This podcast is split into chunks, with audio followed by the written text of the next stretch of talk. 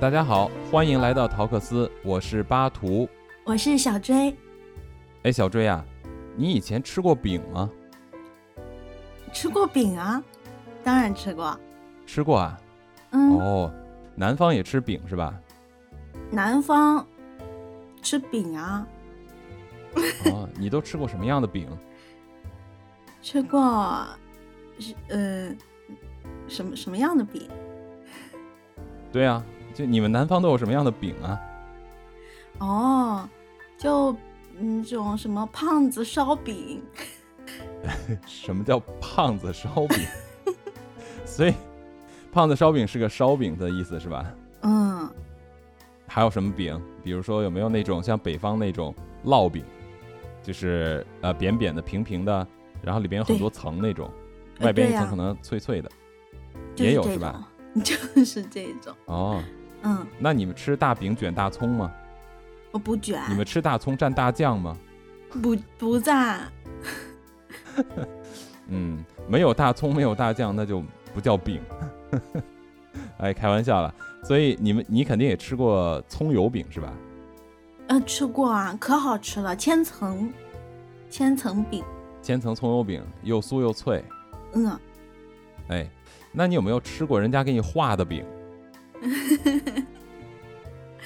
那肯定也吃过呀，对吧？有吗？有啊，你都吃过什么人给你画的饼？吃过，嗯，什么人都有，对吧？那这样，咱们一个一个来，好吧？那咱们先先先来想想，呃，你的领导给你画过的饼，领导画的饼可圆可大了呢。可香可脆了，是不是？嗯，对，嗯，那比如呢？你给我举个具体例子。就领导期待我变成什么样子的人。嗯，他说这他他他给我，他给我叫画饼啊，他给我嗯嗯升职加薪，然后对我说嗯不要辜负我的期望。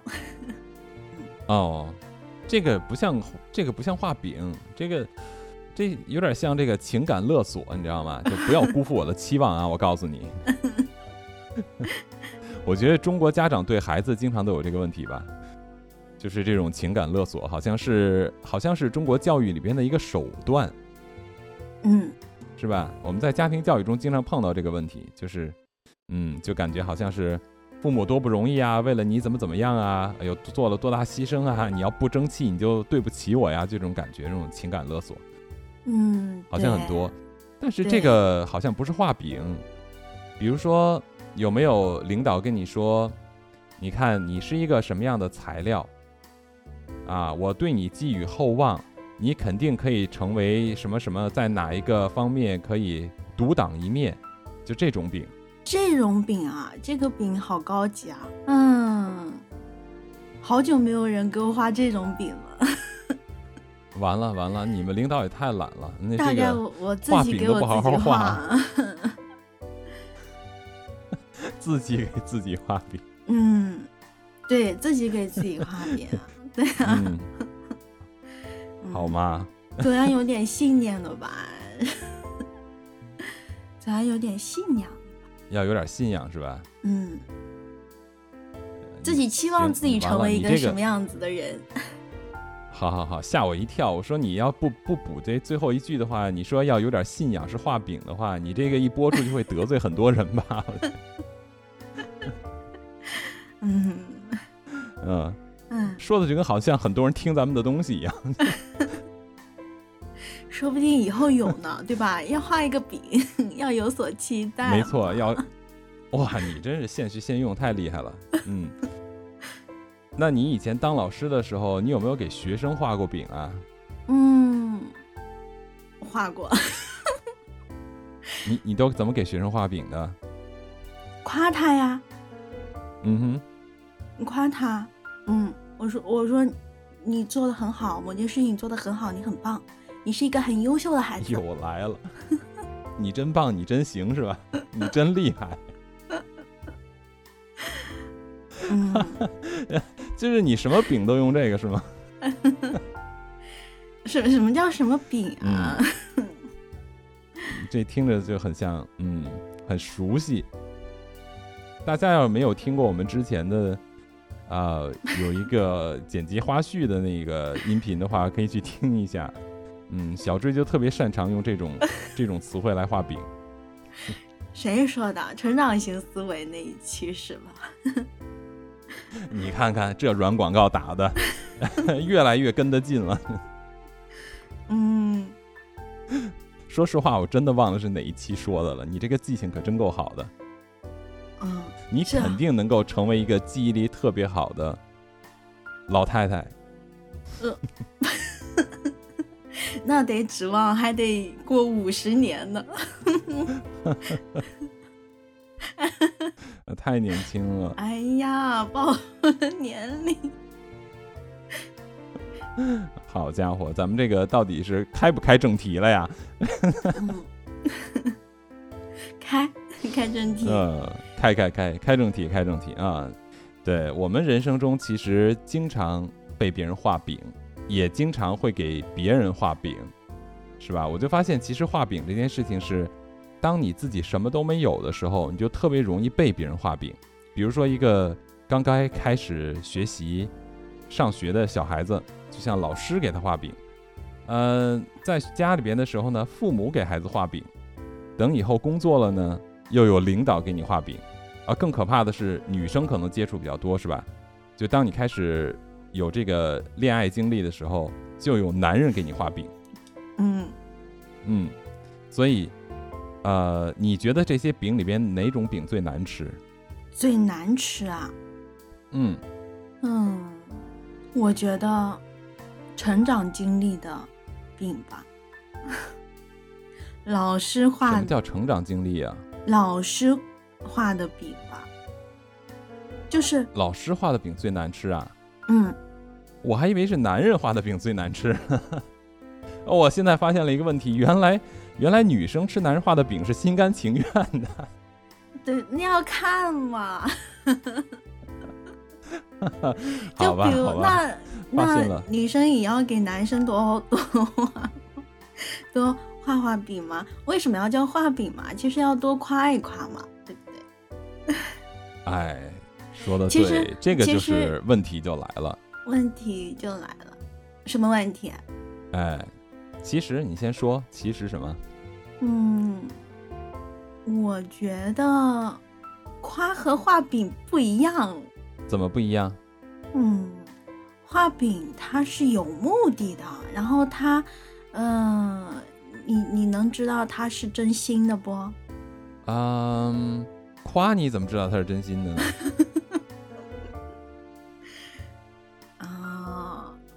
我觉得其实夸和画饼啊，有一点点像什么，你知道吗？有一点点像色情片和情色片。就是看你走的是哪一步而已。比如说，夸人也好，或者所谓的画饼也好，哈，我觉得你他是不是真心的，或者说他这个饼画的有没有价值，夸的有没有意义的话，应该看真正的受益者是谁，对吧？嗯。就像以前咱们聊那个，啊，刚才你提到成长型思维那一期，咱们不是说过说。有很多成年人为了夸自己朋友家的孩子，比如说夸他们家，哎呀，你家孩子长得真漂亮，啊，这个孩子可真聪明啊，说这些话，对吧？那么这样的夸奖的话，这个受益者是谁呢？是真正这个孩子吗？就像咱们说的，可能会导致小孩子默认自己是有这种先天优势的，就会把这种精力呀，把这种注意力集中在自己的这种先天的条件上。打引号的先天条件哈，嗯，但是呢，实际上这件事件的这个发生过程，真正的受益者是谁？是这个夸奖孩子的人，因为他只是为了挣他自己的面子而去夸别人家的孩子嘛。嗯，当然我不排除说这里边有真心夸奖别人的哈，这个我不是说所有的都是虚伪的，不是这个意思，我只是说，如果说他是为了。挣自己的面子夸别人的话，那我就觉得，其实这个怎么去分辨到底是色情还是情色呢？就看受众是谁嘛。对，我觉得，比如说情色片，可能它表达的是创作者对于两性之间的一种关系上的描绘的方式。嗯，是不是？嗯，就像孔圣人都说过吗？饮食男女，人之大欲存焉。所以说，男女之间的关系，包括男女之间发生的事情，实际上。是一个很正常的事，他可能是用另外一个角度，用一个更直观或者说第一视角的方式来把整个更细节的，呃男女之间的关系全部都表现出来。那么情色片的目的和这种色情片的目的可能差别，我觉得是在这儿吧。色情片的目的不是为了表达关系，而是为了挑逗观看者。嗯，所以我觉得，对我觉得可能就是。出发点和立场不太一样，那我觉得其实画饼和关系也一样。比如说，我们在给别人所谓的打引号的画饼，是真正能够对他有帮助，产生这种叫做正向的暗示的话，那么我觉得这种饼就是好饼。嗯，好饼可以多吃一点。哎，好饼当然可以多吃一点，但是如果我觉得，如果说这个人给你画的饼只是为了满足他自己的话，那这种饼就有毒。嗯，对不对？有毒就得吐，有毒就得吐。比如说，我举一个例子啊，就是前一段时间我经常听到一句话，我觉得让我这个让我作为一个男人啊，我特别讨厌和反感这种话。但是我发现很多女生都特别喜欢听，就是什么？就是你负责貌美如花，我负责赚钱养家。你有听过这个话吧？听过。像这种饼的话，就是一个毒饼，你知道吗？我有一个朋友啊，一个女女生朋友，她老公呢，天天就跟她讲这句话。啊，她就可高兴了。她说：“哎呀，我一听到这个话，我就觉得我嫁对人了。”然后我就有一次，我这个人有的时候就不识趣，你知道吧？就有一次呢，我就问他一句话，他就很不高兴。我就说：“嗯，我姑且认为他说的都是真的。那他还有一件事情，我觉得他没有办法承诺你。”他就问我是什么？我说：“就是他必须得死在你后边呀，对不对？”我说：“如果他要是死你前面了。”哎，那你这花儿以后怎么办呀？就枯萎了，就没有自理能力了。对啊，所以我就说，我说这种饼啊，就是一种毒饼。哎，这种饼，我觉得可能可以给人带来一种短暂的快乐哈，和一种这种心理安慰。嗯，但是好的这个饼呢，呃，它还是有一定的正向的这种心理暗示的。那实际上这个就会提到我们今天的一个主题。就是叫做皮格马利翁效应。嗯，小追录了皮格马利翁效应的这个视频，你肯定已经对皮格马利翁效应有了一定的了解，对吧？嗯，是的，就是这个，它是一个希腊神话嘛。他就说，你如果说是，嗯，对一个人充满了期待，那么你去满怀期待，用最真诚的态度去对待这份，嗯，感情，那他就会。成为现实。哎，对这个希腊神话呢，再说的更仔细一点，就是在希腊的时候有这么一个国王，他就叫做皮格马利翁，我没有记错吧？嗯嗯。然后这个国王呢，他呢是一个很孤僻的人，但是他非常擅长雕刻。后来有一次，他就是自己用一整个象牙雕刻了一个女人。那个女人的名字叫什么？我不记得了哈。嗯，然后呢，他就越看自己雕的这个女人就越喜欢，结果他就跑去求爱神，然后说希望爱神能够把这个他雕的这个雕像的女人呀赐予他生命，然后呢成为他的妻子。结果他这种真诚就真正打真的打动了爱神，然后爱神就把这个他雕的这个女人复活了，不能叫复活。就赐予了生命，就让他活过来了，他们就真的成为了夫妻，还生了孩子。嗯，我觉得这个故事听着挺有意思的。它是一个神话，也让我想起一些其他神话，比如说中国也有类似的神话。嗯，呃，比如说这个一个光棍儿救了个仙鹤，是吧？然后仙鹤的报恩，就变了个美女给他当老婆。嗯，然后还有一老神仙，这是一个。呃，韩国的神话很有意思，就是有一个神仙，有一次呢救了一只黑熊，就救了一只熊啊，嗯，结果呢，这只熊呢就为了报答他，就让老神仙把它变成一个女人，然后给他当老婆。我听完这个，我听完这个东西，这个故事以后，我觉得挺有意思。这神仙挺有心眼儿哈，都是来报恩的嘛。这个女人，关键对，关键问题是他救只熊，然后把这个熊变成了一美女，给给自己报恩，这个太逗了。这个，这个瞬间我觉得当神仙是件好事儿。呃，anyways，咱们回到正题哈。嗯，呃，这是这个皮格马利翁效应的这个名词的来历。嗯，之后呢，有一个心理学家叫做罗伯特·罗森塔尔，他在一九六八年的时候，在一个小学做了一个实验，就是这种叫做正向实验嘛，正念实验。嗯嗯，他呢就是说，把呃一群小学生分成了两个班，其实就是随机分选的啦，并没有说。经过任何的啊考试啊筛选比对没有，就直接随机分。分完了以后呢，他就跟两个不同班的老师说，骗他们说这个班的孩子智商有多高多高，经过什么什么测试，他们都是天才的学生。另外一班的老师呢，就跟他们说这些孩子都是智商偏低，就是很普通的，然后也很难啊学会东西，总之就很难教。结果就观察。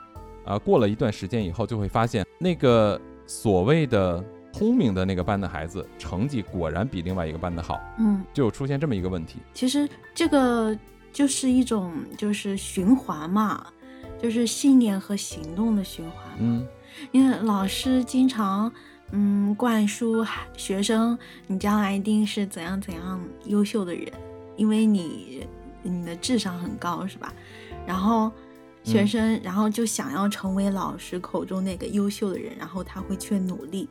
努力的话，其实坚持的努力是一定会有结果的嘛。而且再加上这个老师一定是，嗯，这个孩子他所就是一个信赖的人的引导嘛。所以这个孩子的发就是发展方向肯定就是会越来越好的。我呃，初中有一个同学。他其实呃，他是好像社会课代表吧，但是他其实这门课并不好。然后老师社会课好像是有社会课，然后老师就给他，哎呦是高中嘛，好像是高中，嗯，然后老师就给他当这个课代表，然后他这个呃成绩就越来越好了，然后老师还当全班的面前夸他，他说。啊，某某某，其实这个课成绩并不好，但是呢，当了课代表之后，越来越棒了，什么什么什么的，就开始画饼了，是吧？呃，对，是的。嗯，我觉得老师和学生之间的关系啊，确实很有意思。老师对学生的这种正念的引导，确实是有效的，同时呢。被正念引导的这个学生也会对这个老师有正念的这种认识，所以他们之间就会形成一个良性的关系，是不是？对。那我觉得，如果两个人之间的关系形成一种良性关系的话，我觉得在呃做任何事情的时候，可能都会有比较好的结果。你刚才提到的是你这个同学的案例嘛？那我可以说一个我自己的案例。以前咱们聊天的时候，我相信。如果听过我们啊前几期的内容的朋友呢，也知道我的一些经历。我上小学呀、上初中的时候，我的成绩都是超级差的那种，就是完全都是那种老师的眼中钉、肉中刺。直到什么时候？直到上了高中，我觉得我的人生转折点就是高中。我的高中就开始变成了一个呃所谓的好学生，而且是在整个学校都是那种。风云人物的这种状态，什么好事反正都会落到我头上来，成绩也好，然后又什么班长啊、校优干呀、什么什么这个学校的一些什么呃什么什么校纠察长啊，总之就是乱七八糟一大堆这种头衔和职职务都是我的。嗯，这个源于什么事儿啊？就是在最开始的时候，我去上高一的时候，有一天，那是我们第一次上早操。我印象特别深，当时那个时候的男生哈，基本上都是吊儿郎当的。你知道这个这词的意思吗？就北京话这种吊儿郎当的样子，嗯，就是很很随意。嗯，都这种吊儿郎当的样子，我就站在后边嘛，因为我的个子比较高，所以一般我都是站在每一排的最后一个。我就在那站的，反正就是七扭八歪的吧。这个时候，我这个班主任就来了，是一个当时可能是五十多岁、六十岁、快退休的这么一个男老师啊。他来了以后呢，他是南京人，说话带着一些这种南京的口音。他来了以后就跟我说：“大小伙子，站好了。”不要整天这个七扭八歪的样子，多不好看呀！说，我对你有很高的期待，要有重用的。然后呢，我当时听了以后，我就心里呵呵，你知道吧？对，我就想说，嗯呵呵呵，因为我你想嘛，我从小都是对老师的印象就是，老师不会对我好，就是我跟老师之间的关系永远都是，呃，不能说敌对关系，但至少肯定不会成为朋友。你知道吧？就是我们不成为敌人，肯定就已经算是很良性的关系了，这是第一个。所以呢，当他跟我说这句话的时候，我心里就是一个呵呵 那种感觉。结果等到一周吧，因为那是开学的第一天嘛，就是开学的第一个早操，具体时间我不记得。总之呢，就是在一周到两周之内，不就班里边就要成立所谓的什么各种的当官的这官职不就来了吗？对不对？咱们这个上学。怎么能缺少当官的这件事情？所以就什么课啊，班委呀、班长啊、课代表啊、各种委员呀，是吧？当然还少不了我们的啊团支部书记，是不是？所以呢，呃，当时我就很莫名其妙的就成了班长，然后呢？我其实以前也当过班长哈，我有失败经历。我上初中的一开始也是被老师任命为班长，结果当了可能没有一个月就被刷下去了，因为带头什么违反课堂纪律啊，学习成绩也不好之类的。嗯，总之呢就是各种的不行，后来就被呃那个就被换下去了。然后等到我高中的时候，呃又一次当了班长呢。嗯，当时我就想说，哎，又有一个新的机会，那我都长这么大了，我是不是应该稍微的能够对自己有些克制啊？而且那个老师不是说了吗？哎，对我有有更多的期望，那我就说好吧，那我就收敛一点，仅此而已嘛，我也没有想刻意做什么。结果就这样一直下去，就慢慢反倒是不自然的，就感觉好像自己被架在了那个地方，就再也下不来了。再加上呢，你有这么一个催化剂。就是第一次这个考试的时候，我无意中，我真的是无意中，语文考了年级第一。哇！对，真的是无意中。而且当时，呃，我们那个年代的起步比较晚，初中的时候可能刚刚学一点点文言文嘛，就是什么“唧唧复唧唧，莫兰当户织，不闻技术声，唯闻惟闻女叹息”，就这种东西。然后等上了高中以后，就开始读一些。这种呃政论类的文章，比如像《六国论》呀，对吧？比如说《过秦论》呀，就类似这种呃《古文观止》里边的一些这个文章了。然后很多人呢，就是文言文是一窍不通的，所以第一次考试的时候啊，就是因为那个上高中以后，我们是刚刚开始学习文言文语法嘛，很多人就完全搞不懂，所以呢，第一次语文考试的时候，有很多人都不及格。而我的成绩非常高，是九十分以上，嗯，满分一百啊，满分一百的这个当时是成绩，所以是九十分以上的成绩非常高。结果呢，我是自己完全没有想到，以我这种常年以来的注定型的学渣呀，就突然成为了年级的第一的一个科目的时候，我就感觉自己这个架子就下不来了，你知道吗？嗯，就就会有更多的、更高的期望值一直保持在那边，所以呢。所以其实老师和学生之间的这种正念是相互的，所以，嗯，如果能够形成很好的这种良性的关系的话，对于一个学生的成长啊，还有就是对于他的成绩和他整个的个人的一个定位，还是会有很大的正向的帮助的。是的，你遇到你很幸运遇到了一个好的老师在高中，嗯。哎，确实是因为我从小一直碰到的老师都不怎么样，我觉得，嗯，呃，所以对到到了这个高中的时候碰到的这个老师还是挺不错的，我觉得其实也算是改变了我的人生吧，不然的话，我可能真的就是一直会吊儿郎当的那那个样子，嗯。嗯，其实学校里当中，其实都有一些成绩很好的学生，也有一些成绩不好的学生。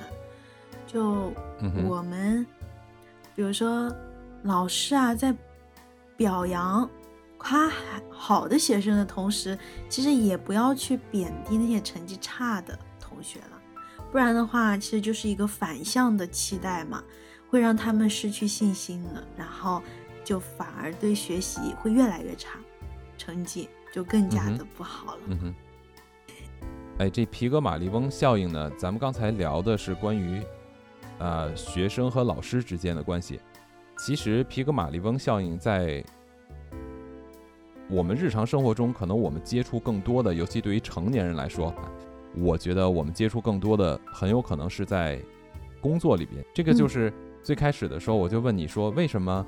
为这个就是最开始说，为什么我先问了你一些，你的领导有没有给你画过饼的这个问题？嗯，嗯，就是实际上皮格马利翁效应呢，它在管理学里边用的非常多。是的，就是如果说领导经常鼓励夸奖那个员工的话，嗯。员工他不仅会觉得哎，这个领导对我好好呀，这个领导好好。然后其实员工他的这个其实业绩啊，各方面能力啊，他自己会会去提升。哎，其实说白了就是，你要是对他好一点的话，他就会主动的去取粮了，是不是？他就不会 你非得拿鞭子抽着他了。对呀。这个还真有一些案例啊，我给大家收集了几个非常著名的案例，我们可以来聊一聊。比如说呢，在呃这个皮格马利翁效应里有一个非常典型的一个案例，有一个叫罗尔斯的这么一个男孩，他是一个出生在一个非常穷的一个呃纽约的一个地区，那他呢是一个呃美国黑人，嗯，其实这件事情以后有机会我们可以再聊一下，我觉得。关于对于所谓的白人呀、黑人的问题，我有很多话可以聊。嗯，在这儿来说呢，他呢是出于一个所我们经常会听到的所谓比较贫穷的地方，但是绝不是因为他是黑人，所以他来自于贫民窟。这个逻辑大家一定要搞清楚啊！有很多非常富裕的家庭的黑人也是有的，只不过我们看到的很多的情况都是这样的。这个罗尔斯啊，他最开始的时候呢。呃，是出生在一个比较贫穷的家庭，在纽约市，所以从小的时候也都是没有整个你想吧，他的社会生活中其实没有接触过非常好的人，就是那个年代呢，也跟现在不一样哈，那个是当时还是应该是在六七十年代、七八十年代还流行嬉皮士的这个美国嬉皮士的年代，所以他就跟其他的孩子一样。经常呢，就是呃什么逃课呀、打架斗殴啊、无所事事啊，就咱们以咱们中国人说那种小痞子嘛，嗯，可能比如说他的打扮就类似于你们九零后的这种杀马特 这种风格，就是那个年代的美国人。对，结果这个罗尔斯啊，有一次他就是在上小学的时候，他就碰到了一个叫做这个啊皮尔保罗的这么一个校长。那嗯，这个罗尔斯他很淘嘛。有一次，他就从这个窗台上就跳下去了，结果呢，他这个伸手去扒这个窗台的时候，就不小心就把手给划破了。结果这个校长看到了以后呢，就过来拿他的手。结果这个罗尔斯还以为他又要被这个校长骂了，而且他也觉得家常便饭嘛，就好像我那个老师跟我说过来跟我说话的时候，我就觉得心里一个呵呵，对吧？嗯嗯。所以他其实当时也这个心态，但是没有想到。这个校长并没有去责怪他或者说他，反而跟他说了一句什么话呢？跟他说：“我一看你就知道，你肯定是未来的纽约州的州长。”哇！然后这句话就是对这个罗尔斯啊，啊，触动特别的大。嗯，我我不知道大家知不知道哈，因为其实我碰到过很多人，他们对纽约和纽约州的概念不是特别清楚。什么意思？就是罗尔斯是出生在纽约市的，但是呢，纽约市是属于纽约州的，所以是纽约州的纽约市，这是不一样的哈。嗯，所以不是纽约市的市长，而是纽约州的州长，就好像省长和市长的差别嘛。对，就省长，呃，官儿更大了。说白了就是，结果呢，这个罗尔斯啊，就从一个特别淘气的一个孩子，然后听了他这句话以后，他就开始。用一个州长的形象来不断的要求自己，这纽约州的州长就成了他自己的一个旗帜了，也是成了他的信念了。嗯，从那件从这句话以后，他永远都是保持身上干干净净的，然后说话也不再去说一些个脏话，就是这种污言秽语也不再使用了。每次走路的时候呢，也都会非常注意自己的这种形象和走路的风格方法。嗯，后来慢慢的呢，就成为了班里的各种的，就好像这个什么班长啊，什么学生会主席啊，总之就开始当官了。结果四十多年以后，他不断的就按这种所谓的这种州长的身份要求他自己。等他五十一岁的时候，很年轻啊，五十一岁的时候，他就真的成为了纽约州历史上第一位黑人州长。哇，这个是一个历史真实人物。你看，这个就是学校。老师对一个孩子的正念的影响，我觉得这个饼画的就非常的厉害。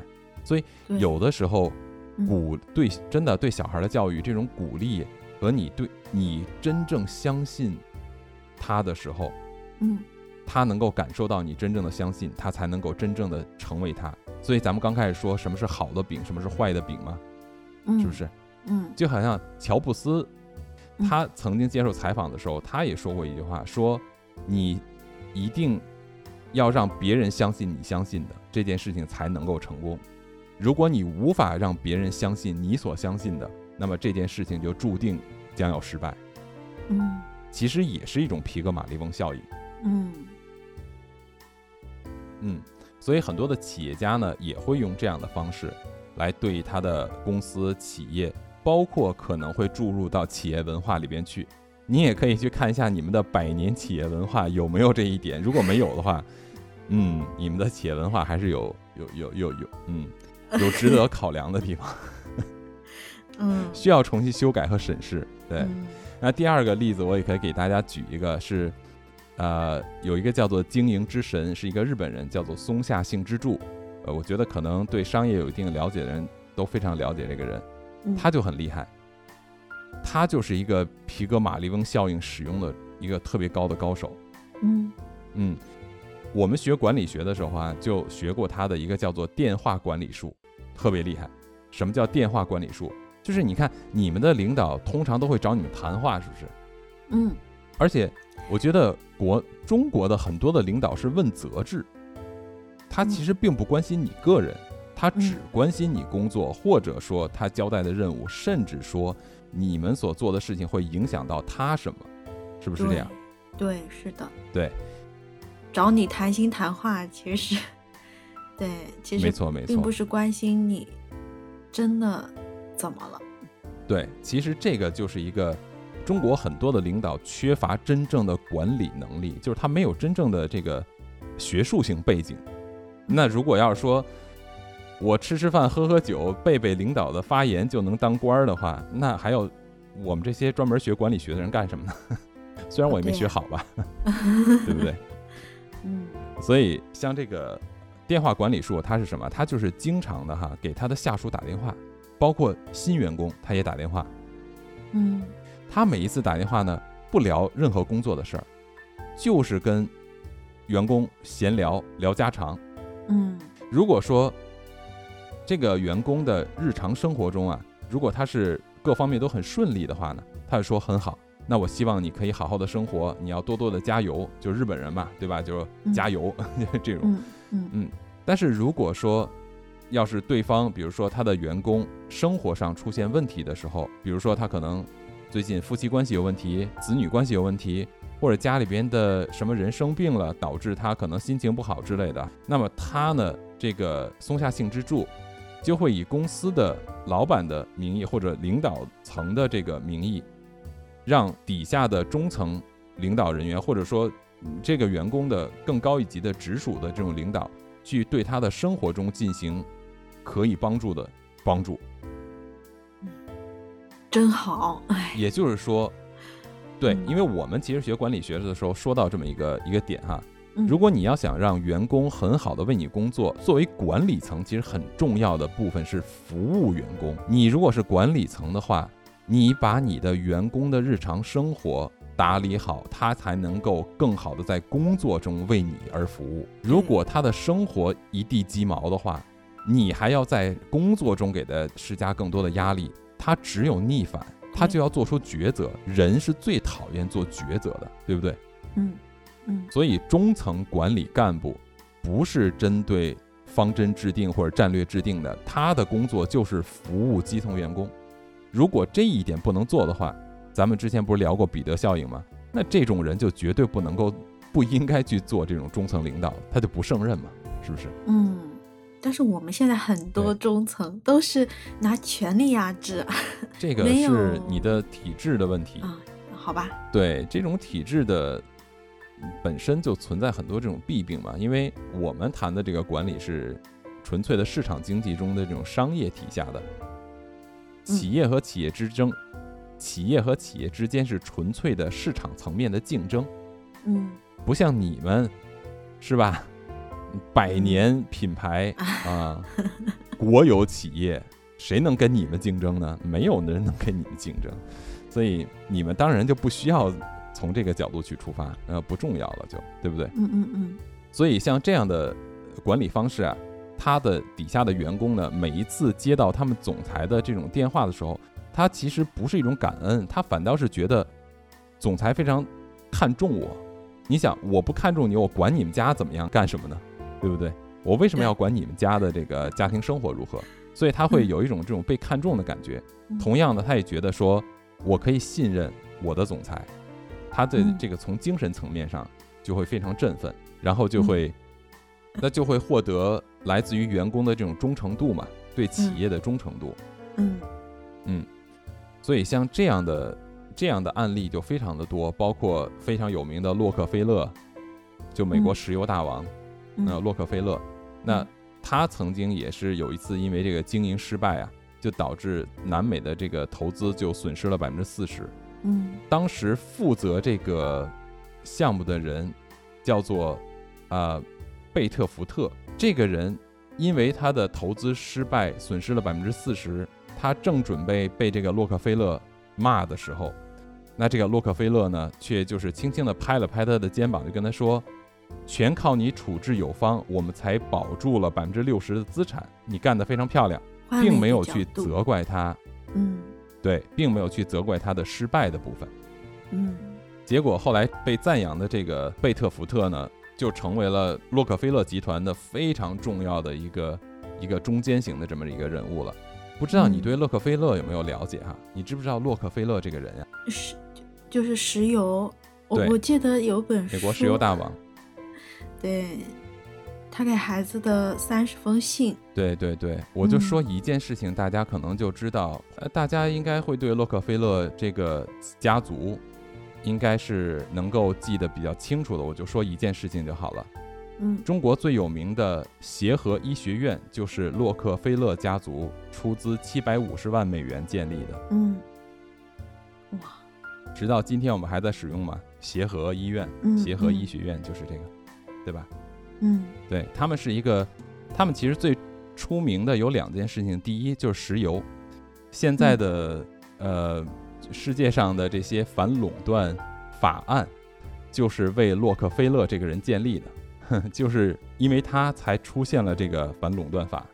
嗯，第二一个呢，就是洛克菲勒是人类历史上赚钱最多的人，到现在没有任何一个人超过他 赚钱能力。世界首富吗？嗯，曾经的世界首富，就是不光是世界首富，就是到今天为止，包括伊隆马斯克也好啊，贝佐斯也好啊，没有任何一个人赚的钱的总数超过他。哦，对，就是他赚钱赚的多到这个程度，人类历史上赚钱最多的人。对，第三一个就是他是世界最知名的整个家族最知名的慈善家族。他们之所以现在已经不是首富了，不是因为他们钱少，而是他们全部都捐出去了。直到今天，他们都第几代了？这是还在每年不断的捐钱。对，这是他们家族必须要做的事情，就是捐。嗯，最大的慈善家族。对，这这这三个点，我觉得还蛮有意思的。顺顺嘴就说了一下哈。嗯。是有钱人都有这个习惯不？嗯，有钱人都都捐钱，是他的一种习惯。哎，其实还真不是，不是。洛克菲勒出身一个非常贫穷的家庭，他是个犹太家庭，他的小的时候是非常的贫穷。嗯，他赚的第一笔钱，就是他赚的真正的人生中的第一个收入，他就拿了，我忘记了百分之四十还是百分之五十，就捐出去了。嗯。对，所以并不是因为他成了有钱人以后才捐钱，而是他在贫穷的时候就开始捐钱。嗯，洛克菲勒的一生啊，非常的节俭，他已经是人类历史上最有钱的人了。他的衣服鞋都是穿了十几年、二十年、几十年的。他吃饭从来都是简简单单的吃东西，他从来不会大鱼大肉的。他的生活非常的单调。对，哦，然后还把一部分钱捐出去。应该说，他把大部分的钱捐出去，不是一部分的钱。嗯，是他会捐非常多的钱。如果大家有兴趣的话，真的可以去了解一下洛克菲勒这个人，我觉得很传奇，非常有意思的一个一个人啊，可以去了解一下他的故事和经历，很好玩。嗯嗯，所以他呢，也你看刚才他在啊使用这种皮格马利翁效应的时候，他就从另外一个角度来使用，就是我觉得我们在。看待皮格马利翁效应的时候，不光是说我想从对方身上要什么，就好像皮格马利翁本人，我想让这个我雕的这个女人成为我的老婆，这是我想要的。嗯。但是我们换一个角度，是我希望她能够成为一个活的人，而不是个雕塑。嗯。我觉得这可能更多的是皮格马利翁效应去想去表达的。嗯嗯。哎，还还有一种情况，会不会是这个女人是他自己亲手把她嗯刻画出来的？然后觉得自己自己的作品，然后才是最美的。然后呢，因为如果说你一个人在一个事情啊上面投入的嗯比较多的话，那他觉得这个东西就对他来说就是特别有非常非常有价值的。对，对，有这个可能性，有这个可能性。对啊，爱不释手的。但是我觉得这很划算呢。自己给自己雕一大美女，哇，对呀，所以是神话嘛。好哦，对我我我在我在想一个问题，就是说，嗯，我们期待的话，如果说对别人期待，其实就是一种强加给别人的一种暴力，有这个可能性。这个就是刚才我说的，我们画饼的初衷是对谁是？有利于自己还是有利于对方？就好像同理哈，就好像说，嗯，我对你撒谎是一个善意的谎言，那我怎么判定它是善意的谎言还是恶意的谎言？其实很简单呀，就是受益者是谁。嗯，对，对不对？对，我觉得有很多人呢，就是用这种所谓的善意的谎言来掩盖自己的阴暗面嘛。然后同时还把所谓的善意变成了一种情感勒索，加给了对方。嗯，就像你说的，嗯嗯，比如说我对别人有一个所谓的期待，那我对他的期待是站在他的角度上跟他说，还是我对他的期待站在我的角度上跟他说？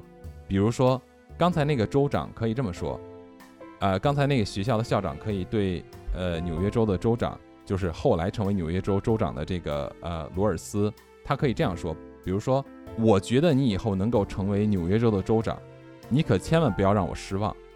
这个就是你说的给别人加了个标签，会给别人压力，对不对？嗯。为什么？因为就变成了最终的受益者是他呀。就是你不要让我失望是重点，就是我今天对你的鼓励是我要回报的，你别让我失望。对，那那个人可能就会。活给活给他看，就是为别人而活。对，就分两种嘛。一种呢，就是他可能真的就会为别人而而活。如果说，比如说是父母对孩子这样说的话，那么很有可能这个孩子就会变成了为父母而活，对不对？但是如果反过来，如果要是如果比如说，那像他这个罗尔斯的这个校长对他说的是说，我一看你就会成为未来纽约州的州长的话，那就是这个是对他而而跟这个校长本身是变成了没有任何的关系了，是不是？嗯嗯，所以呢，就是这个校长呢，其实是让他为他自己而活。我觉得这个就是一个很本质的差别，就看你的对象是谁。对，就是嗯，为他还是就是利他还是为自己？我在想，有的时候我们对自己也要有所期待的嘛。就我们要做自己，就是不要把我们自己就是生活生命的主动权去交给别人。别人期待我们成为什么样子的人，我们就要去成为什么样子的人。我觉得这样子的话，会导致我们嗯原本的生命力、原本的样子会找不到的，会缺失的。这个应该是你说的没有错，我完全同意了。同时，我们也应该去看一下，就是别人对我们的期待是对我们有利，还是对对方有利？就我觉得最简单的就是，嗯，最简单的应该就是去分辨说这件事情到底是真正的一种正念的暗示，还是一种用正念暗示作为的情感勒索。就好像我是为你好，这到底是一个正念呢，还是一个情感勒索呢？嗯，对。但是我觉得啊，如果说是就是，嗯，像父母的话，一般父母都会说我是为你好，然后，嗯，你将来一定要成为一名，比如说科学家，啊，那可能这个科学家他肯定是好的嘛，对孩子来说是好的，但是这个孩子他真正的感不感兴趣，真正想不想要成为？这样子的人，这个就是孩子的主动权就在嗯父母的手上了嘛，对吧？如果说他对这个科学不感兴趣，我对美术感兴趣，那我那我就 一定要成为父母所期待的样子吗？其实我觉得，嗯，长大了以后还是要活出自己原本的样子了。你看，你这个就说到了一个特别重要的。我觉得很多东亚文化中都会有这样的家庭教育。那首先，从你最开始说这句话的时候，我们把它打破一下，重新来看一下这个问题本身就知道了。就其实很简单，对吧？比如你刚才提到说，父母想让自己的孩子成为科学家，这个对孩子来说肯定是个好的嘛？对，对吧？嗯，对。谁说成为科学家一定是好的？你怎么定义好？好的标准是由谁来设定的？这就是首先第一个问题。嗯，如果从孩子的角度出发的话，那你应该先问孩子觉得什么是好的。就像你说的，他可能更喜欢艺术，那他定义的好是从艺术的角度去定义好。如果我能够成为一个跟艺术相关的人，不一定是艺术家，但我可以从事跟艺术相关的事情，那我的人生会快乐，对我来说就是好的。嗯。所以这个好是谁来定义的？这个好是谁想要的？嗯，这是一个特别特别重要的问题。嗯嗯，所以有的时候呢，我觉得，比如说家长可能会认为自己的出发点是好的，但是家长应该反问自己：我凭什么认为它是好的？就我怎么能够定义一件事情是好的？我只能定义它违法还是不违法。你无法定义好坏吧？你怎么去？就是有一些这种，比如说社会的、社会层面的，或者是群体层面的一些啊共识性的定义。我我理解这个东西是存在的，就好像说，嗯，公共场合不要大声喧哗是好的，是吧？嗯，人多的时候要进行排队，这是好的，这是行为层面的，这是公共大家共同群体认同的。但是从个体的角度出发的时候，你谁来定义它有好还是坏呢？它只有违法和不违法吧？嗯嗯，就好像以前我们说这个鲁智深拳打镇关西，违法吗？你搁到现在肯定违法。嗯。但是这个事情他做的是不是好事啊？对吧？那我们要搁到现在文明社会的话，你直接因为这个人不好，你动手打他，这是好的还是不好的呢？所以我觉得，如果我们把这件事情能够从这个角度去看的话，我们对待自己的孩子的时候，更多的其实应该是一个什么？我认为哈，我认为是这样的。我其实现在也在不断的学习，我也在不断的尝试我自己，尽量的不要去给自己的孩子任何我认为的价值观。嗯，我说的是我认为的价值观哦。嗯，当然有，有比如说群体性的价值观，我们肯定是要给他们去建立的。就像我刚才提到的，什么东西是对的，什么是东西错的，什么应该是值得追求的，什么是不要去值不要去追求的。比如说攀比呀。嗯，比如说抽烟、喝酒、吸毒啊，嗯嗯，那这样的东西的话，那我觉得这是一个普遍性的认知的问题嘛，这个很简单。但是对于比如说未来的人生、自我的定位，对于自己想成为什么样人的这种追求，嗯，我是不会去进行评判的。比如说，如果有一天我的孩子，你像呃我的二女儿，他们很小的时候，呃，大概我记得应该是在。五六岁、六七岁刚上小学的时候，他就跟我说过一句话。那个时候不是刚上小学，学校都会鼓励他们去思考未来想成为什么样的人，做什么样的工作吗？嗯。然后呢，他就跟我说，我以后想成为一个 babysitter。babysitter 是什么？就是他说他想成为一个保姆。嗯。那你说，对于中国的家庭来说，你的孩子想跟你说我长大想当保姆，你会是一个什么样的感受？是不是？他现在长大了以后，他就会变啊。他在不断的认知的变化过程中，是吧？世界观的变化，嗯，接触的知识层面的变化，他就会越来越倾向于去寻找自己。反而我我见过的，或者我认识的身边的人，或者身边人的孩子，只要是父母过于用自己的价值判断强加到自己的孩子身上。让孩子用自己的价值判断进行选择的这样的群体，通常生活的都不快乐。嗯，他就会局限在父母的价值观里。价值观里，没错。有没有生活的很富足的？有，但是快不快乐因人而异了。这就，嗯，对，对不对？其实刚才说到，不等于快乐呀。啊。对，是的。嗯，你有感受是吧，富婆？嗯，要看一个人，他是更重视、更嗯想要富有，还是想要内心的富有？这个其实都是个人的价值取向嘛。样。哎，刚才说到这个，嗯。说问老师会问你孩子长大想成为什么样的人？这个这个其实就是我们对于自己的一个设定的一个期待、一个目标嘛。是的，是的，这个其实就是应该我们自己去思考自己想要的东西的。其实为什么问这句话？其实本身你看啊，我觉得给我的感受，嗯，任何一个好的或者说比较。开明开放的环境对于小孩子的成长来说，哈，都不会有自己的价值判断给他，嗯，反而是什么样的会有这个非常明确的这种价值判断呢？就是社会条件不成熟、经济条件不成熟、家庭条件不成熟的群体，更容易用自身的价值判定去要求自己的下一代。嗯，一个贫穷的家庭的父母就希望自己的孩子以后有钱。如果一个社会中的群体每天想的都是如何赚钱的话，那么我只能说，他的这个社会环境没有给他安全感。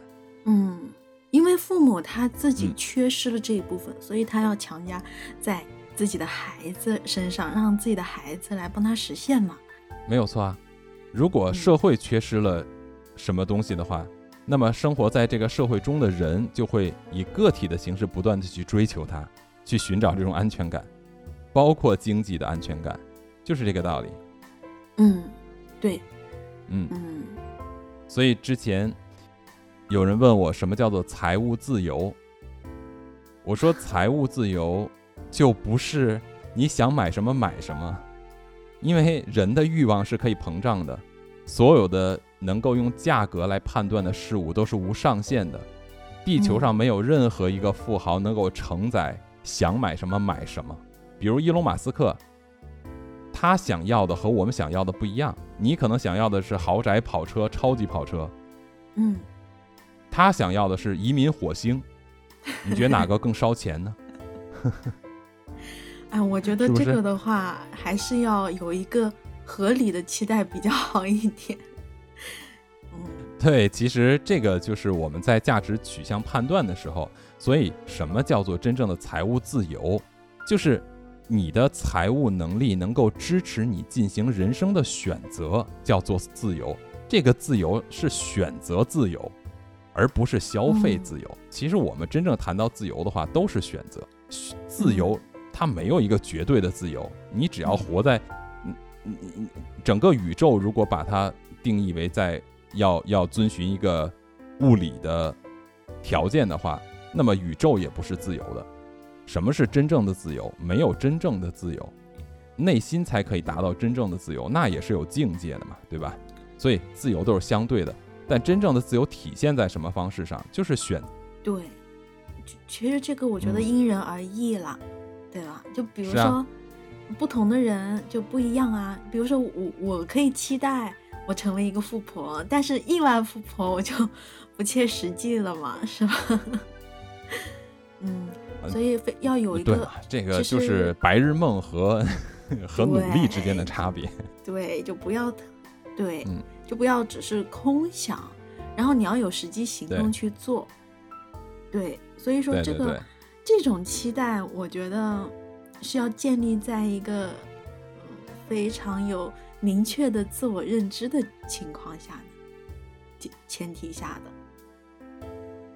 哎，你看皮格马利翁效应哈，它其实就是在隐隐的让别人建立一个隐性的自我认知，就像刚才那个纽约州的州长一样，罗尔斯一样，嗯，他的校长的一句话呢，就给他建立了一个虚拟的个人定位和自我认知。然后他就用整个的余生不断的去追求和完善他这个虚拟的人物的定位，变成了一个现实的人物。嗯，就好像虚拟世界中的一个啊制造的一个东西变成了活的，就好像皮格马利翁雕了一个雕像，最后变成了一个真的活的人，不就是从虚拟变成现实的过程吗？对，那这个过程当中要有积极的行动啊。就是要有对，就是一些一定要去求神仙。嗯，就比如说你光雕出来坐在那边想是不行的。对，就他是求神仙，我们给我们，比如说自己，啊，有有一个什要达到什么样子的心理预期，要达到一个符合我们对于我们比较合理的一个期待了以后，然后。那我们要有所行动吧。其实有的时候，坚持比努力更重要，但是也更加困难。这个时候就需要一点动力。嗯，不不不，其实，嗯，其实不是坚持和努力的问题。嗯，就是什么呢？我给你说最后一句话，你就知道了。我们今天整个的主题其实只需要一句话。就可以把整个的人生都给你解释清楚了，哦，就这么牛，哎，嗯，什么努力呀，什么坚持啊都不重要，嗯，就是我给你画饼，不如我教你自己给自己画饼。嗯，太有道理了。嗯，你品，你细细的品吧。学会了给自己画饼以后，我 我就有啊无穷无尽的粮食了。没，可以不？听着就腰疼。嗯，OK，那就祝各位能够早日的学会自己给自己画饼。等你学会了自己给自己画饼以后，你就可以开始给别人画饼了。那你的人生基本上就可以走向巅峰状态了，就是全部都是饼。没错，我们其实就是在不断的踩着饼往上走嘛。我们的人生就是建立在各种饼之上。那就祝大家可以把虚拟的饼变成现实的饼，现实的饼变成现实的钞票和黄金。OK，感谢大家收听陶克斯，咱们下次再见，拜拜。下次再见，拜拜。哎呦喂！好好说一遍，你好好说一遍。哦。嗯，下次再见，拜拜。哎，我们要不要来一个北韩版本的？你来。好啦好啦，睡觉了，拜拜。嗯，好。三。